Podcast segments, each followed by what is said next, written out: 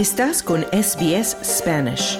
Encuentra más historias fascinantes en sbs.com.au barra Spanish.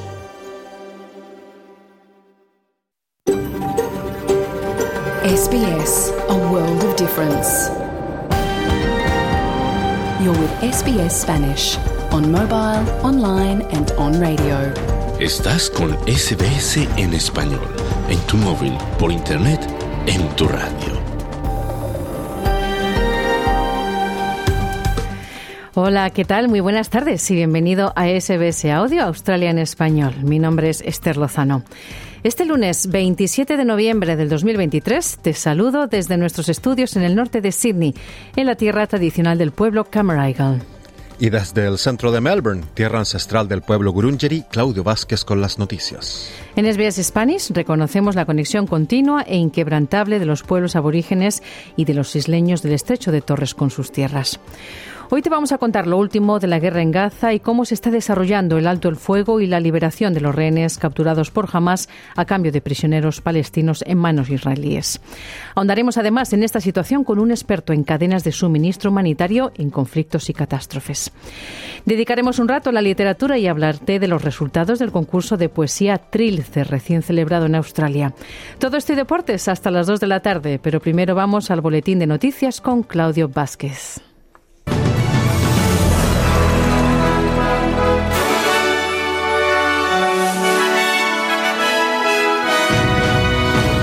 Liberada tercera tanda de rehenes israelíes y prisioneros palestinos mientras mediadores presionan por una prórroga de la tregua de cuatro días. Gobierno federal invertirá 225 millones más para que organismos de seguridad supervisen a inmigrantes liberados anteriormente en detención indefinida. presidente electo de Argentina, Javier Milei, viaja a Estados Unidos a reunirse con funcionarios de organismos de crédito. Estos son los titulares del lunes 27 de noviembre.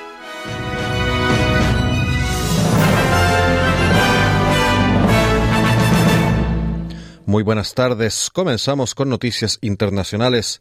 17 rehenes israelíes han sido liberados a cambio de 39 prisioneros palestinos en el tercer día de una tregua de cuatro días entre Israel y Hamas.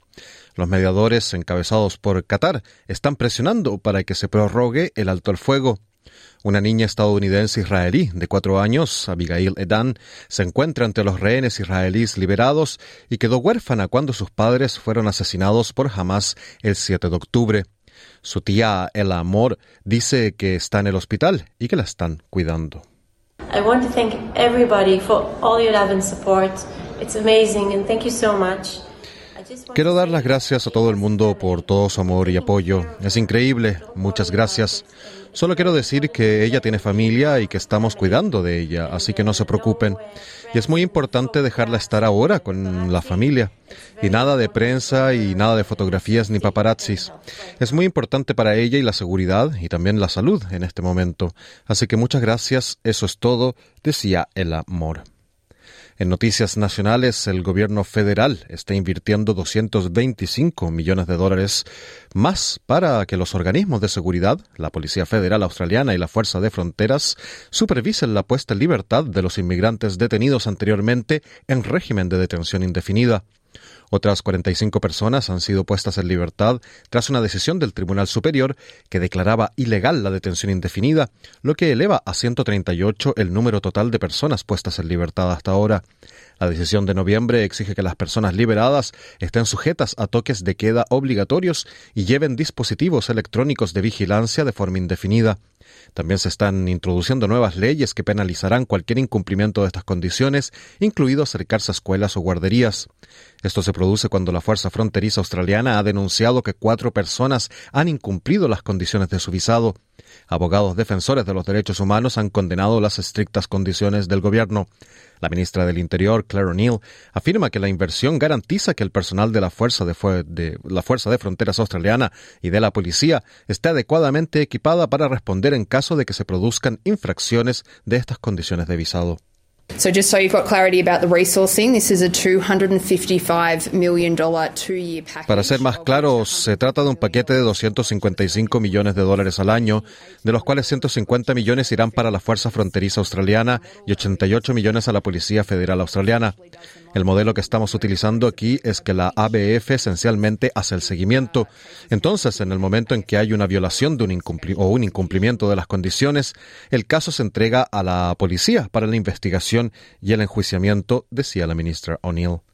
El portavoz liberal de Inmigración y Ciudadanía, Dan Tehan, dice que todavía hay incertidumbre en torno a cuántos de los ex detenidos están siendo monitoreados. So 255 million uh, doesn't clear up Así que 255 millones de dólares no despejan esa incertidumbre. Lo que necesitamos saber del gobierno es cuántos de esos 140 están siendo controlados, cuántos de ellos llevan tobilleras. La comunidad merece saberlo. Se trata de delincuentes curtidos. Entre ellos hay delincuentes sexuales de menores y no recibimos ninguna información del gobierno, decía Tijan. Los laboristas y los verdes han llegado a un acuerdo que podría suponer que cientos de gigalitros de agua utilizada actualmente para la agricultura se destinen al medio ambiente mediante recompras de la Commonwealth en toda la cuenca del Murray Darling. El acuerdo incluye un nuevo plazo para la devolución de agua a la cuenca del Murray Darling en virtud del plan de la cuenca dotado con 13 mil millones de dólares y cuyo objetivo era devolver 450 gigalitros de agua al medio ambiente en junio de 2024. El plazo se ha retrasado hasta finales de 2027. La ministra del Medio Ambiente, Tania Plibersek, ha anunciado importantes enmiendas a cambio del apoyo del Partido de los Verdes, entre las que se incluyen mejoras de la transparencia en torno al suministro de agua y la garantía de que los pueblos de las primeras naciones desempeñen un papel más importante en la toma de decisiones. Plibersek afirmó que las enmiendas mejorarán el proyecto de ley y también permiten avanzar en un momento crítico. As we go into another hot, dry spell, it is more critical than ever. Sabemos que a medida que nos adentramos en otra época de sequía, es más importante que nunca que cumplamos plenamente el plan de la cuenca del Murray Darling. Me complace decir hoy que los laboristas han estado negociando con el Partido de los Verdes y que hemos acordado una serie de enmiendas significativas al proyecto de ley de restauración de nuestros ríos que mejorarán el proyecto y permitirán al Partido de los Verdes votar a favor del proyecto de ley de restauración de nuestros ríos en el Senado, decía la ministra Plibersek. Las leyes propuestas se presentarán al Senado esta semana después de que las negociaciones previas con los verdes se habían estancado. Justamente el líder de los verdes, Adam Bant, se ha opuesto a las afirmaciones de que su partido tiene un punto ciego cuando se trata de antisemitismo. Esto lo dijo después de que el ex embajador en Israel y diputado liberal, David Sharma, acusara a los verdes de demonizar al Estado de Israel en su conflicto con Hamas. Sharma señaló a la senadora de los Verdes, Merin Faruqi, quien compartió una foto en las redes sociales junto a manifestantes estudiantiles que sostenían un cartel en el que se veía al Estado de Israel tirado en un contenedor de basura. Según Band, Faruqi compartió el post sin haber visto el cartel y ahora lo ha retirado y ha pedido disculpas.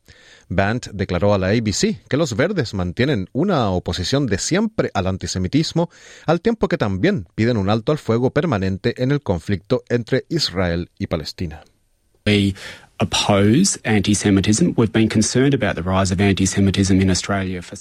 Nos oponemos al antisemitismo. Hace tiempo que nos preocupa el aumento del antisemitismo en Australia. Llevamos varios años sufriéndolo. Hemos apoyado las iniciativas para combatir el antisemitismo y la islamofobia en este país. Y creo que hemos adoptado una postura firme a favor de la paz y la seguridad para israelíes y palestinos en pie de igualdad y pidiendo también el fin de la invasión, decía el líder de los, de los verdes, Adam Band. El registro de islamofobia de Australia ha visto multiplicarse por 13 el número de denuncias desde el estallido de la guerra entre Israel y Hamas el 7 de octubre. El registro muestra una media de más de 30 denuncias semanales, pero su directora ejecutiva, Sharara Atai, afirma que han tenido noticias de una serie de incidentes que no se denuncian.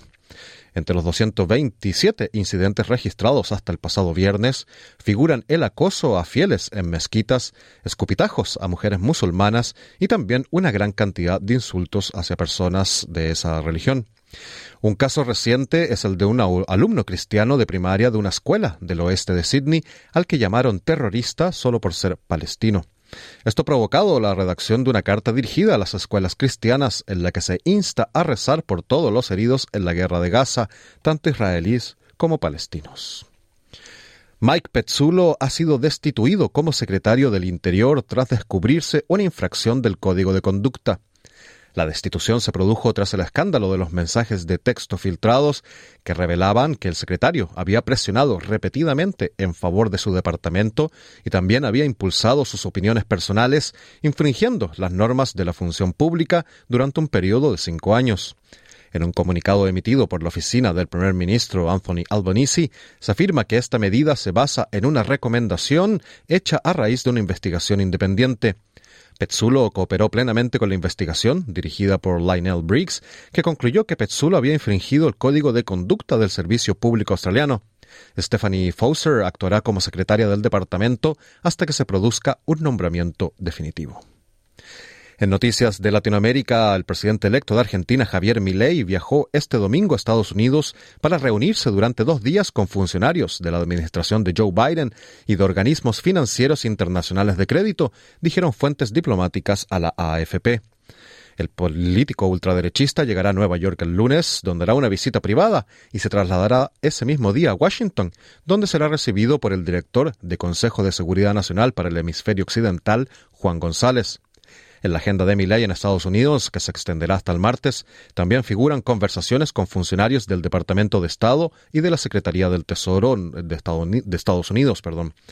El pasado viernes, Milei sostuvo una conversación virtual con la directora gerente del Fondo Monetario Internacional, Cristalina Georgieva.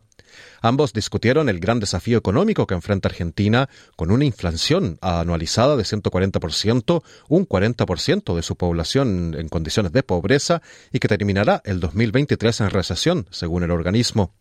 El país mantiene con el FMI un programa crediticio de 44 mil millones de dólares, negociado el 2018 por el entonces presidente Mauricio Macri, ahora aliado principal de Milei. La visita de Milei y sus colaboradores a Washington incluye contactos en las sedes del FMI y del Banco Mundial. El presidente electo definió a Estados Unidos y a Israel como aliados prioritarios de su futuro gobierno. Javier Milei asumirá la presidencia de Argentina el 10 de diciembre para suceder al peronista Alberto Fernández.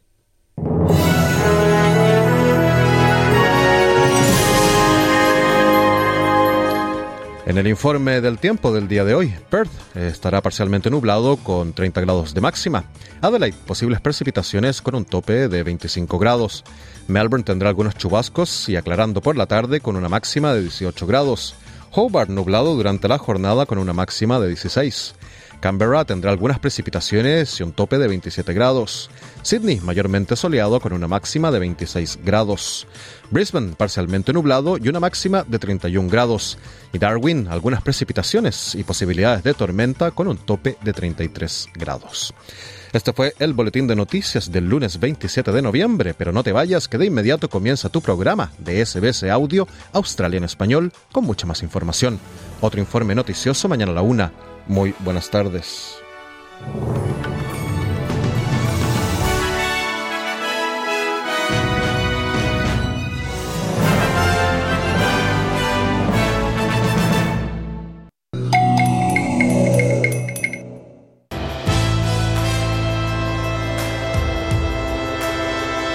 Bienvenidos.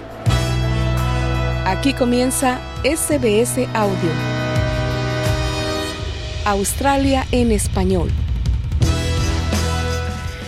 Muy buenas tardes y bienvenidos al programa de hoy. Mi nombre es Esther Lozano y estoy encantada, como siempre, de compartir contigo este tramo de la tarde. Este jueves 27 de noviembre del 2023 vamos a dedicar un tramo del programa a la literatura y a los resultados del concurso de poesía Trilce, recién celebrado en Australia. Vamos a hablar con su organizador, el poeta peruano Enrique Hornos. Vamos a entrevistar a un ingeniero y trabajador en logística quien nos explica los pormenores de cómo se está desarrollando el alto el fuego en Gaza y la entrada de la tan necesaria ayuda humanitaria en la franja. Pero primero, 17 rehenes israelíes fueron liberados a cambio de 39 prisioneros palestinos en el tercer día de una tregua de cuatro días entre Israel y Hamas. Los mediadores liderados por Qatar están presionando para una extensión del alto el fuego. Soy Esther Lozano y esto es SBS Spanish, Australia en español, transmitiendo desde la tierra tradicional del pueblo Camaraigal, en el norte de Sydney.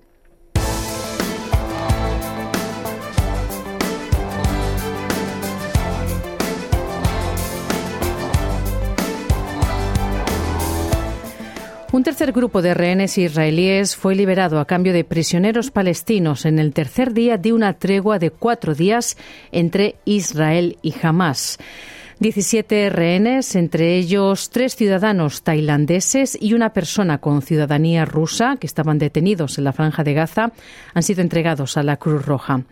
Según el presidente de Estados Unidos, Joe Biden, con esta liberación, el grupo armado Hamas ha liberado a un total de 58 rehenes durante el actual cese al fuego.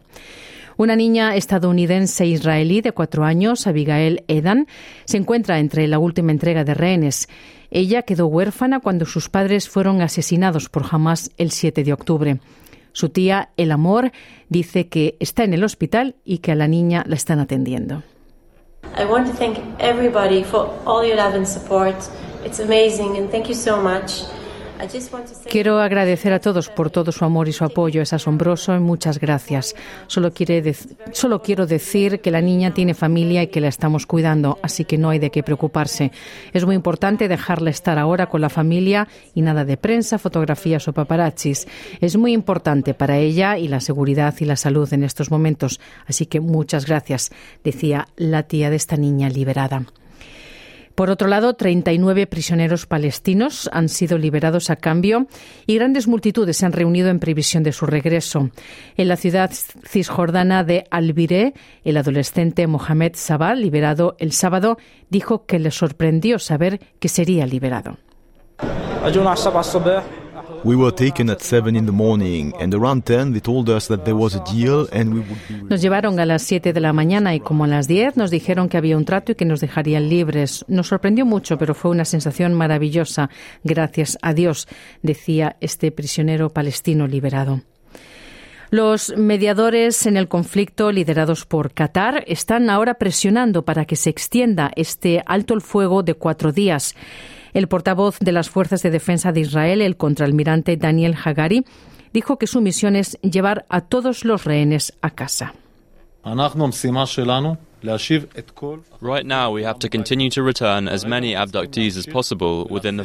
Ahora mismo tenemos que seguir devolviendo a tantos secuestrados como sea posible dentro de la fase en la que estamos y lo hacemos todo el día, todo el tiempo, también a través de los intermediarios con los que estamos tratando, principalmente ejerciendo una presión significativa y seguiremos haciéndolo, decía el portavoz de las Fuerzas de Defensa de Israel. Y el jefe regional del Comité Internacional de la Cruz Roja, Mamadou Sow, dice que continuarán sus esfuerzos hasta que todos los prisioneros de ambos bandos sean liberados. Uh,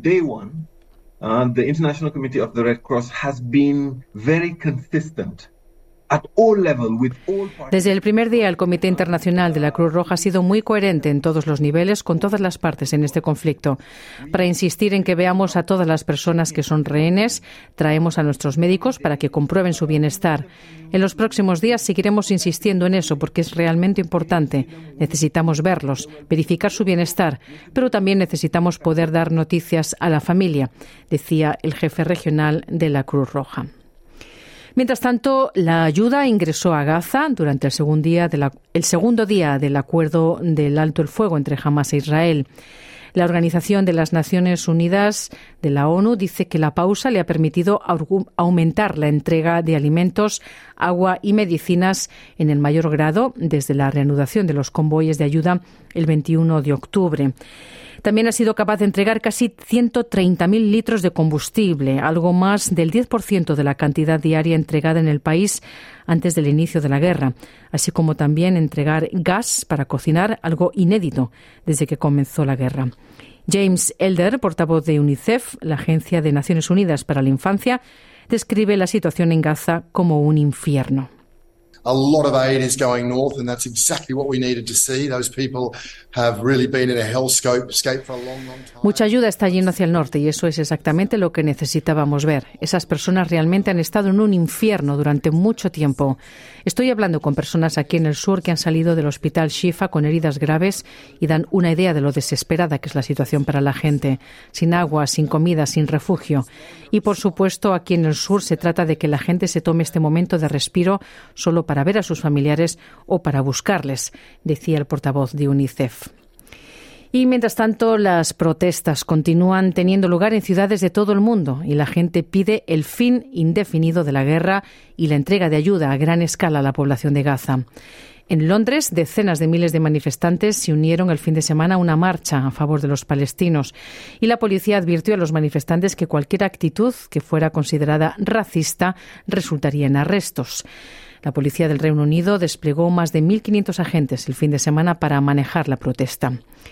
Y el grupo Campaña de Solidaridad con Palestina, con sede en el Reino Unido, que organizó la marcha, dice que la tregua de cuatro días es solo un respiro breve y parcial para el pueblo de Gaza. La secretaria general del PSC, Kate Hudson, ha pedido un alto el fuego completo.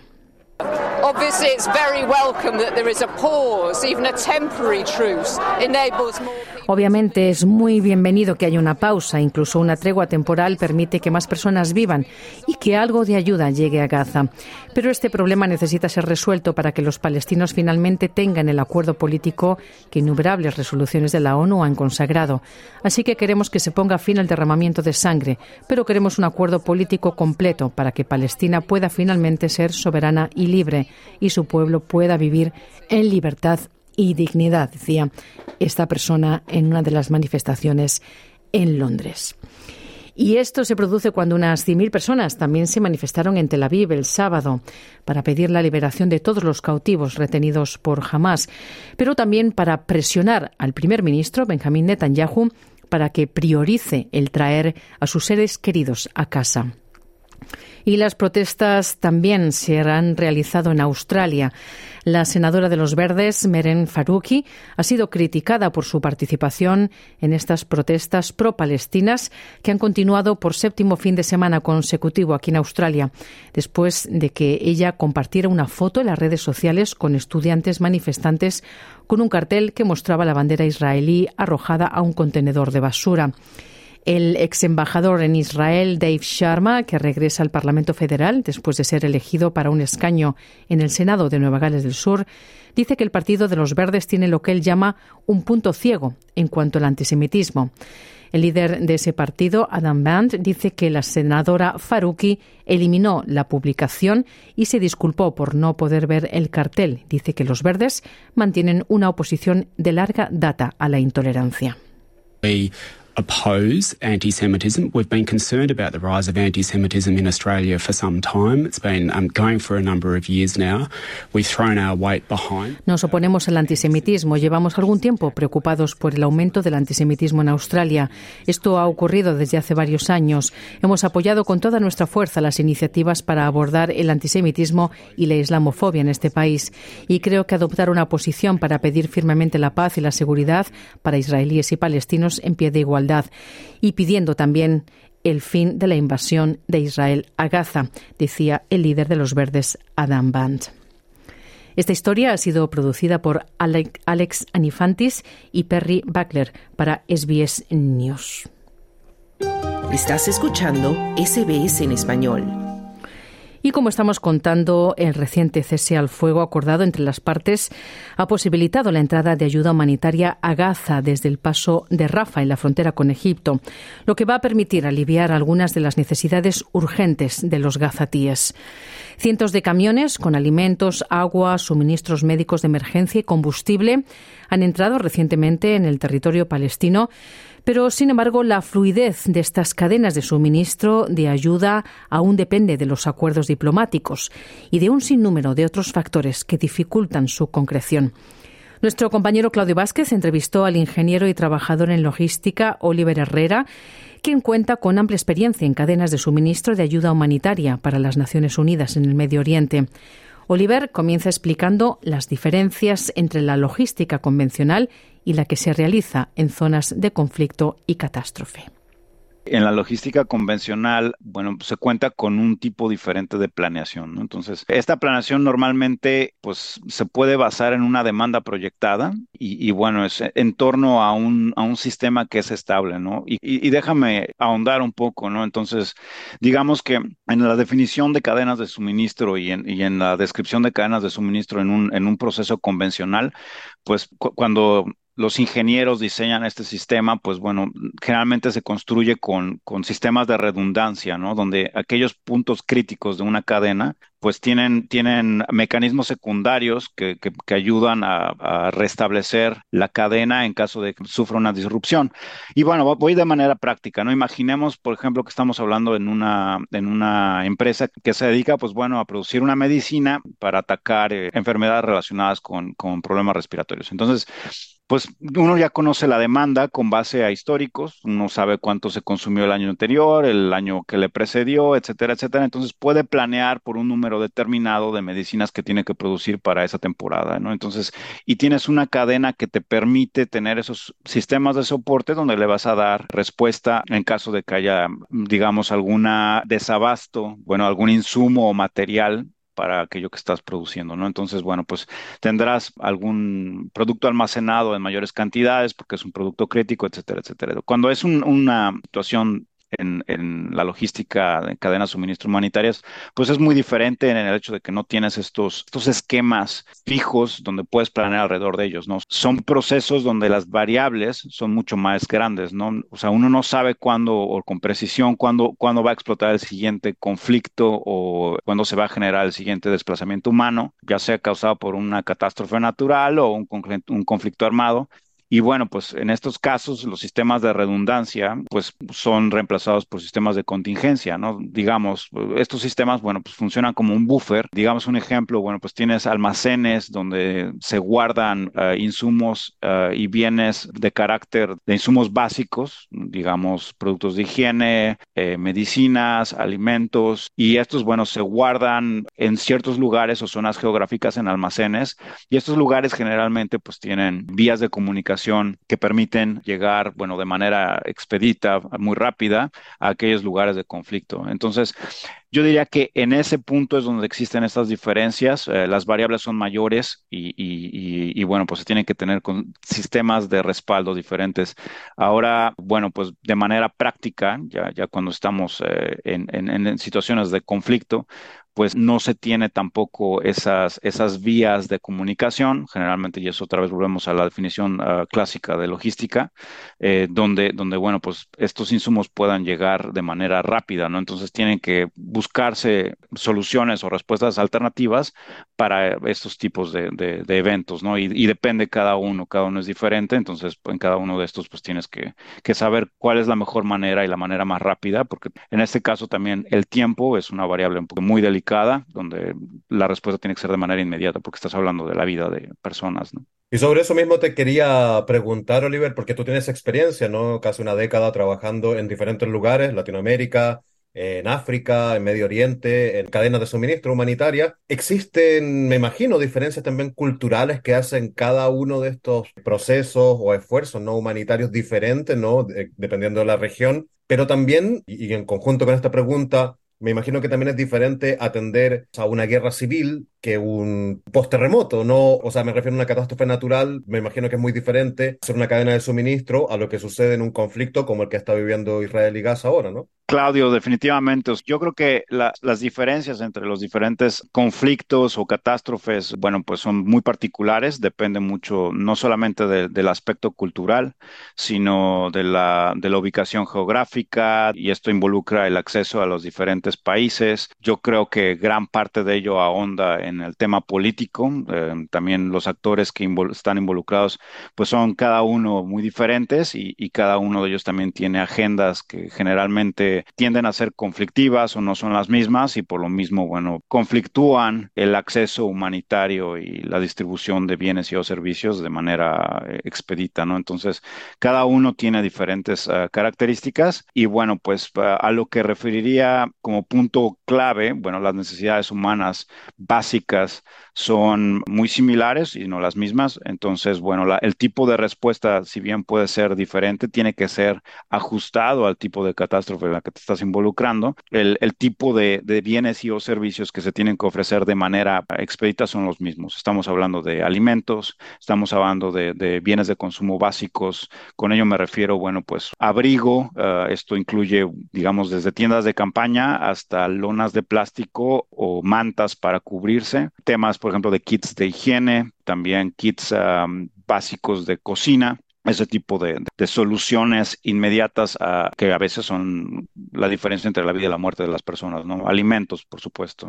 Y hablando un poco específicamente de lo que está sucediendo hoy, ¿no? En la franja de Gaza, en este conflicto entre Israel y Hamas, y justamente ahora que se ha hecho una tregua, ¿no? De algunos días de intercambio de, rehenes entre Israel y Hamas, y se va a permitir ¿no? la entrada de ayuda humanitaria. Tú que tienes cierta experiencia ¿no? trabajando en Medio Oriente, ¿cómo, cómo ves, cómo analizas esta bueno, posibilidad de que las cadenas de suministro humanitarias logren entrar a Gaza? ¿Lo ves complicado? ¿Cuáles serían, según tu experiencia, los mayores retos ¿no? que tendría proveer de, de ayuda ¿no? a la gente que está en la franja de Gaza? Sí, de acuerdo, uh, Claudio. Bueno, es, es, un tema complicadísimo, es, es un tema muy complejo. Yo creo, uh, francamente, que bueno, pues la, solución eh, en este impedimento de acceso logístico, pues es principalmente político, eh, que tiene que ser resuelto por vías diplomáticas. De manera práctica, bueno, pues, y, solo para poner en contexto, Gaza, pues es una franja pequeña de territorio. Estaba, estaba leyendo, pues, es más o menos de la mitad del tamaño de lo que es Canberra, nuestra capital. Tiene unos 325 kilómetros cuadrados de, de longitud, simplemente son 41 kilómetros. Es menos de lo que es un maratón. Y bueno, pues actualmente solamente hay un una puerta de entrada en el sur del país, en la frontera con Egipto, se llama la puerta de Rafa, ¿no? Entonces, eh, en este momento, pues es la única, la única vía de acceso terrestre a, hacia el país, donde afortunadamente en este momento pues están en, en, un cese al fuego, en el cual se está permitiendo la entrada de, de, camiones con ayuda humanitaria, ¿no? Entonces, ahí los retos que veo pues son inmensos. Gaza normalmente y en un buen día sin conflicto, por lo menos durante la última década, pues era principalmente suministrada desde Israel. Gaza tiene tanto las vías marítimas como el espacio aéreo y las vías terrestres uh, controladas completamente por, por el, Estado de Israel. Y bueno, pues se mantenía con, con una serie de, de, de sanciones que, que, bueno, no permitían el libre comercio, ¿no? Con otras entidades. Y bueno, pues el acceso a bienes principalmente también era muy limitado. Entonces, sobre todo incluso hasta, hasta en controles de, del número de calorías que entraban a la, a la, franja. Entonces, hoy día, bueno, pues están en, guerra completa. Se ha evacuado el norte del país, 2.1 millones de, de, de, personas que habitan normalmente en la franja de Gaza, pues la mitad de la población ha sido desplazada hacia el sur. Y no imagino de verdad el desafío que cuentan las instituciones, organismos internacionales para proveer de, de lo básico a estas poblaciones, ¿no? Entonces, imaginemos que incluso si entran los camiones, eh, pues bueno, van a entrar a un territorio destruido, no hay vías de comunicación operando, los puestos de control, uh, las facciones que, que puedan estar uh, uh, ocupando los territorios donde está habitando la población, que bueno, pues también son parte de lo que Israel considera el enemigo, no es un, un control de, de, Hamas, no se sabe cómo, cómo estén este, distribuyendo la ayuda, va a ser algo demasiado complicado, ¿no? Entonces todo este tipo de, ya, de variables hacen que sea una tarea titánica y a veces hasta imposible. También no olvidemos que el tipo de necesidades que tiene esta población es, pues son necesidades básicas, lo que significa que también son continuas, es lo mínimo que se le tiene que dar a, un, a una persona para que tenga tanto un poco de dignidad como maneras de, sobrevivir. Estoy hablando de agua, alimentos, abrigo. Y bueno, pues estos son necesidades continuas. Un día no puedes pasar más de 24 horas o 48 horas sin agua. Entonces, bueno, pues este cese fuego a fuego es temporal, y no, no, debemos de olvidar que, que si bien es un, un alivio, también es, es, un recordatorio de que, de, que no, de que debe continuar, porque esta gente requiere de este tipo de bienes y servicios de manera continua, no es que un día vayas a tomar agua y comer y al día siguiente no vayas a poder hacerlo. Entonces, bueno, pues esperemos que, que, se cubran necesidades básicas por un, un periodo más largo. Y Oliver, considerando que los conflictos y también las catástrofes nunca se pueden predecir, ¿no? Salvo sabemos que hay zonas donde son más propensas, ¿no? Por, ya sea por las luchas que existen entre diferentes facciones que existen ahí, pero es un tema que es difícil, ¿no? De anticipar. Sin embargo, ¿crees que los acuerdos bilaterales o acuerdos multilaterales pueden facilitar las tareas de logística? Definitivamente, Claudio, o sea, en torno a, la aplicación de logística humanitaria, bueno, acuerdos entre países son fundamentales. Yo creo que desde mi punto de vista no hay otra manera de, operar en este tipo de, escenarios de por sí muy, muy complejos. Y, bueno, también se presenta como una, tarea inmensa, normalmente por el número de actores involucrados, los intereses que tienen, que muchas veces son contrapuestos. Y bueno, yo creo que actualmente no es que estos ah, acuerdos bilaterales no sean promovidos, al contrario, en el caso de conflictos internacionales, pues vemos que la mayoría de los países ah, validan la promoción de estos acuerdos, pero es eh, nuevamente pues el aspecto político el que muchas veces provoca que haya intereses que conflictúan y al final no se concreten, ¿no? Entonces, si no existen acuerdos bilaterales, no hay manera normalmente de interactuar con estas zonas de conflicto, ¿no? Y además tenemos que tomar en cuenta el, número de actores. Y bueno, es un sinnúmero de actores, ¿no?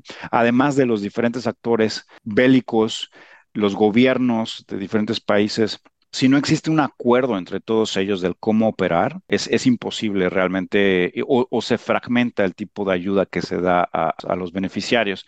Entonces es importante contar con organismos que, coordinen este tipo de, de, ayuda. Sin una coordinación y sin un acuerdo diplomático de por medio, no solamente para este caso, sino para cualquier otro, es francamente muy difícil proveer de soluciones en este tipo de situaciones de conflicto y o catástrofe humanitaria. Y es también a veces imposible incluso llegar a dar de manera efectiva estos apoyos. Entonces, la logística no existe si no existe acuerdo, definitivamente. Oliver Herrera, trabajador del área de adquisiciones y logística del sector educativo, con experiencia también en cadenas de suministro humanitarias para las Naciones Unidas. Muchísimas gracias por conceder esta entrevista a SBS Audio, Australia en español. Un placer, Claudio. Muchísimas gracias. Era Claudio Vázquez con esa entrevista.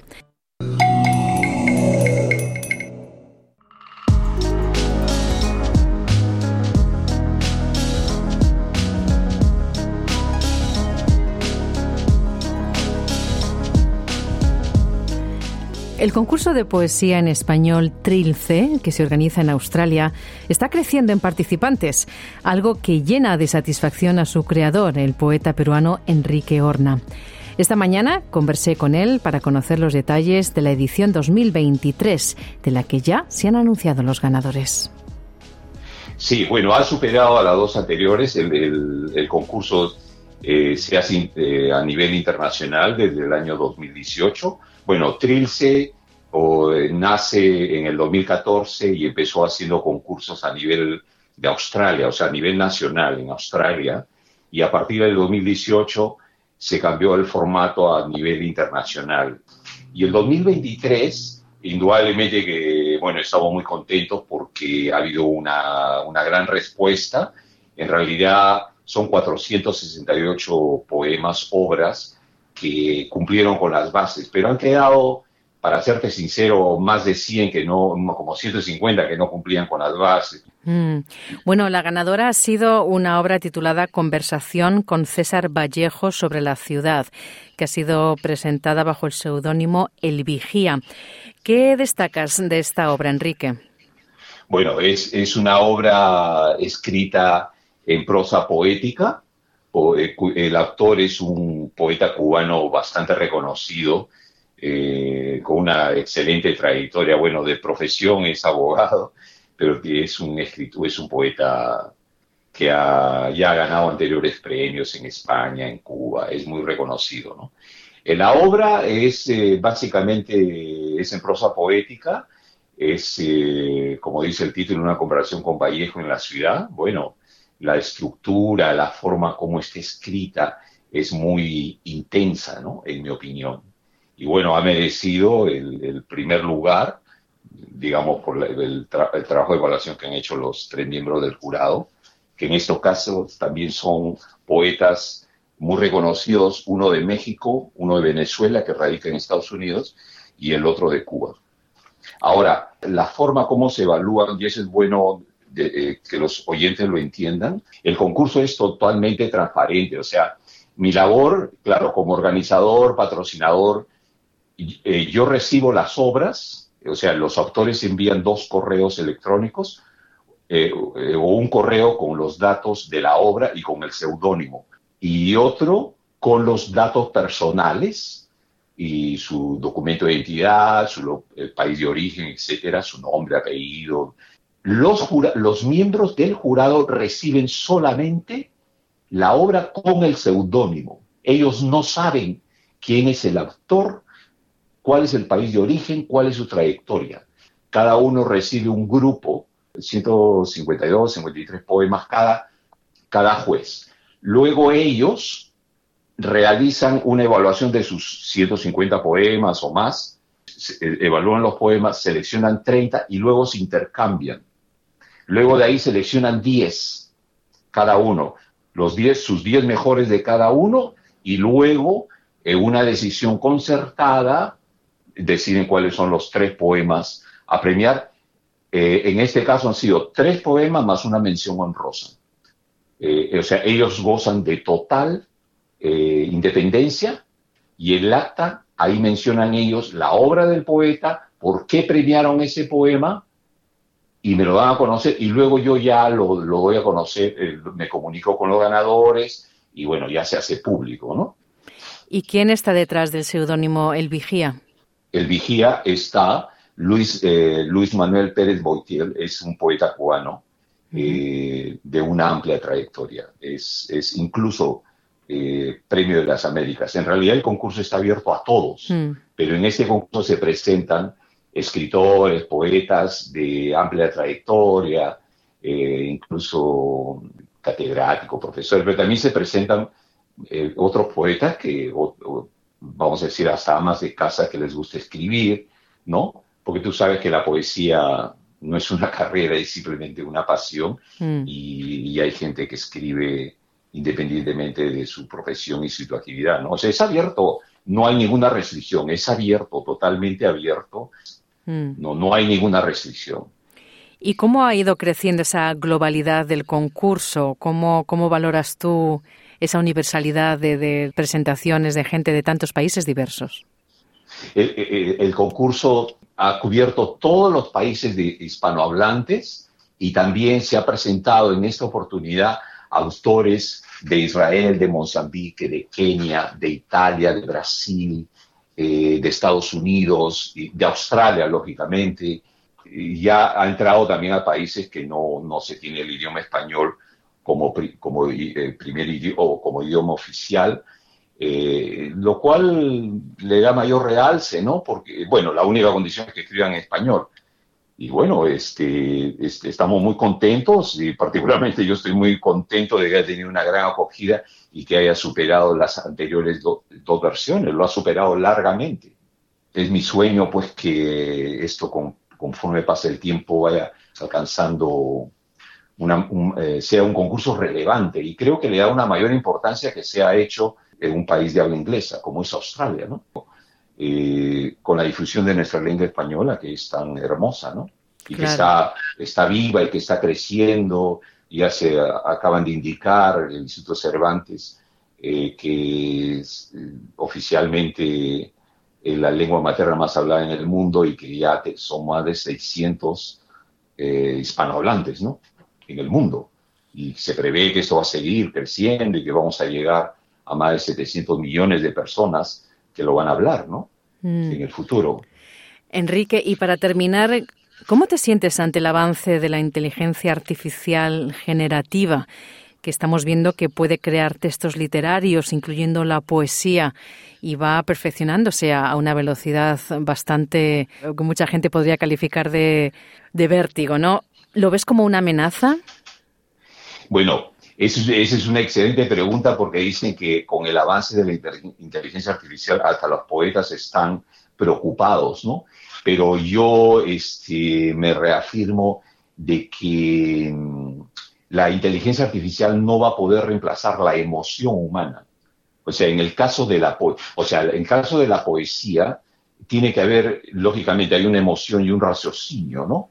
Eh, la inteligencia, eh, creo yo, la inteligencia artificial te puede combinar millones de poemas y crearte un poema, ¿no? Un poema, por ejemplo, al amor, a la naturaleza, y utiliza eh, a una velocidad increíble, combina y te saca un poema, ¿no? Pero lo que no va a poder reemplazar es lo que yo llamo la autenticidad de la emoción, ¿no? O sea, tiene que haber una sensibilidad. Yo no creo que el robot pueda llegar o la inteligencia artificial pueda llegar a tener esa sensibilidad, no lo sé, no, no, no creo, yo no creo. Entonces, eh, pienso que no, no va a poder reemplazar a, la poesía, no la va a poder reemplazar, porque la poesía no solamente está en, en, en una, se expresa a través de los versos, ¿no?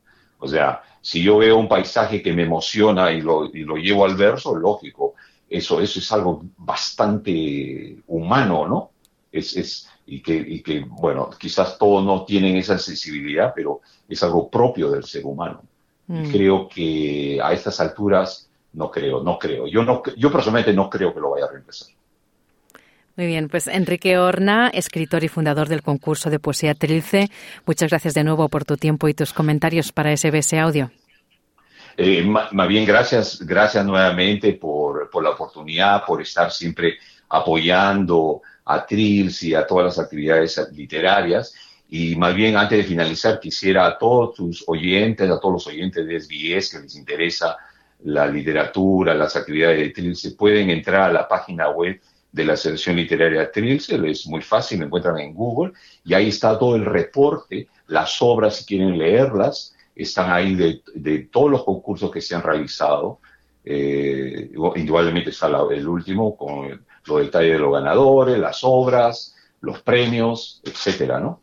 Más bien, muchas gracias nuevamente y seguimos adelante con esta pasión como es la poesía, la literatura. Claro que sí. Gracias, Esther. Que tengas un buen día.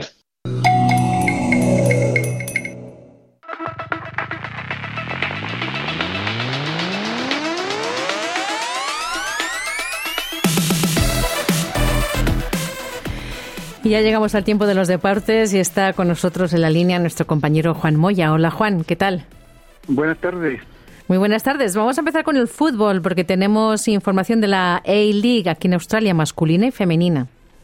Claro que sí. Ayer, eh, cerrando la fecha del, la, la quinta fecha del torneo masculino, Adelaida derrotó a Western United por tres goles a uno de visita y con eso sumó 10 puntos y quedó tercero de la tabla de posiciones detrás de Wanderers y Wellington, que son los líderes del campeonato eh, de la A-League masculina. Por su parte, en Damas, el City se presentó en cine y derrotó al locatario por tres goles a dos. El City es puntero del campeonato femenino con 16 puntos, seguido de Per Glory y Wellington con 12 y 13 puntos respectivamente. Muy bien, nos vamos ahora al Mundial Sub-17. ¿Cómo va? Bueno, mañana tenemos las semifinales a las 19 horas de Australia. Argentina, el único equipo hispanohablante, se enfrenta a Alemania por la primera llave de semifinales y luego eh, juegan Francia con Mali. Eh, ahí es, los dos ganadores juegan la final del Mundial de Fútbol que se juega en Indonesia. Y nos vamos a la Liga Española. Bueno, en la Liga Española el Cádiz cayó 3 a 0 frente al Real Madrid. El Real Madrid es puntero con 35 puntos, pero mañana juega el, Girona frente al Atlético. Girona, si gana, eh, sería, eh, volvería a ocupar el liderato del campeonato eh, español que ya se llevan jugadas 12 fechas. Muy bien, tenemos también resultados de las ligas sudamericanas. Bueno, en Chile Colo Colo entró de lleno a, la, a, pelear el campeonato cuando van quedando solamente dos fechas. Derrotó de visita a Oils Italiano 1 a 0 eh, con gol de Eric Wimber a los tres minutos que, y gran parte del partido jugó con 10 jugadores. Colo Colo quedó con 51 puntos junto a Huachipato, Cobresal con 53, el campeonato chileno al rojo vivo cuando faltan solamente dos fechas. Y en Argentina, en el grupo A, River Plate empató 0 a 0 con Instituto, Huracán derrotó 2 a 0 Atlético Tucumán, Huracán ganó el grupo con 26 puntos, Godoy Cruz en el grupo B cayó frente a Boca Juniors y ahora va a tener que esperar qué es lo que va a ocurrir mañana cuando Belgrano y Racing jueguen por el, partido pendiente y uno de, ellos será el, el líder del grupo B cuando ya luego hay que prepararse para las semifinales. Y en Colombia, América quedó afuera ya prácticamente de las eh, finales al caer frente al Atlético Nacional por un gol a cero. Bueno, nos vamos ahora al tenis porque ya estamos en la final de la Copa Davis. Claro, y no pudo Australia, lamentablemente, 20 años esperando para volver a ganar la Copa Davis, no se pudo. Italia derrotó a, Australia por 2 a 0. El primer set, eh, Mateo Arnaldi derrotó a, Alexei Popolin de Australia por 7-5, 2-6, 6-4 y, y, ganaba el primer punto. Luego el segundo punto había que tenía que jugarse entre Alex de Miñaur y eh, Janis Sinner. La presión de Millaur era igualar, pero no pudo. Gianni Sinner lo derrotó 6-3, 6-0 y con eso, después de 47 años, Italia levanta por segunda vez la Copa Davis. La primera vez fue el año 1976 que derrotó a Chile por 4 a 1. Bueno, Australia tendrá que esperar. Y nos vamos ahora al motor, Juan, porque tenemos información de Fórmula 1. Bueno, volvió a ganar más Verstappen, terminó el campeonato. La última fecha se, se corrió en Abu Dhabi, 19 victorias de 21 carreras eh, lo único, las únicas dos carreras que perdió fue frente a su compañero de equipo, Checo Pérez, y Carlos Saín de España. Max Verstappen dominó todo, sigue batiendo récord, y lo acompañaron en el podio en la carrera de Abu Dhabi, eh, fue eh, Marle, Charles Leclerc y George Russell. Y, también en esta información tenemos que indicar que el cuarto lugar en el campeonato del mundo terminó Fernando Alonso, el veterano Fernando Alonso, que rejuveneció con el Aston Martin, terminó con 206 puntos, una brillante actuación de, Alonso, pero Verstappen se llevó todos los aplausos. Mm. Nos vamos ahora a la MotoGP. Bueno, la MotoGP ha culminado en Valencia, donde el día sábado se pensaba que Jorge Martín podía salir campeón del mundo porque había ganado el sprint, quedaba, quedó tan solo a 14 puntos, pero no pudo. Porque primero trató de, sobrepasar a Bañaña, que, que es el nuevo campeón del mundo, y casi se va al suelo, pero faltando 20 vueltas tocó a Mar Márquez y con eso se le terminó el campeonato a Jorge Martín. Al caerse ya Bañaña sabía que era campeón del mundo y se encontró con una victoria Bañaña ganando la última fecha porque cuando Jack Miller era el líder de la carrera se fue al suelo faltando ocho vueltas y así Francesco Bañaña ganaba el campeonato, ganaba la última carrera y era bicampeón del mundo 2023. Bueno, y terminamos con los parapanamericanos. Claro, terminaron en Santiago de Chile los parapanamericanos Brasil arrasó en el medallero con 156 medallas de oro, 98 de plata y 89 de bronce, 343 medallas. Lo siguió en el medallero Estados Unidos con 55 de oro, luego Colombia, sorprendente Colombia con 50 medallas de oro, México terminó cuarto con 29 y Chile en el sexto lugar con 16 medallas de oro. Una brillante presentación de todos los equipos hispanohablantes de los equipos de los países latinoamericanos en los panamericanos que han culminado en Santiago de Chile. Excelente, pues muchísimas gracias Juan por toda la información deportiva. Buenas tardes, buenas tardes. ¿Quieres escuchar más historias como esta? Descárgatelas en Apple Podcasts, Google Podcasts, Spotify o en tu plataforma de podcast favorita.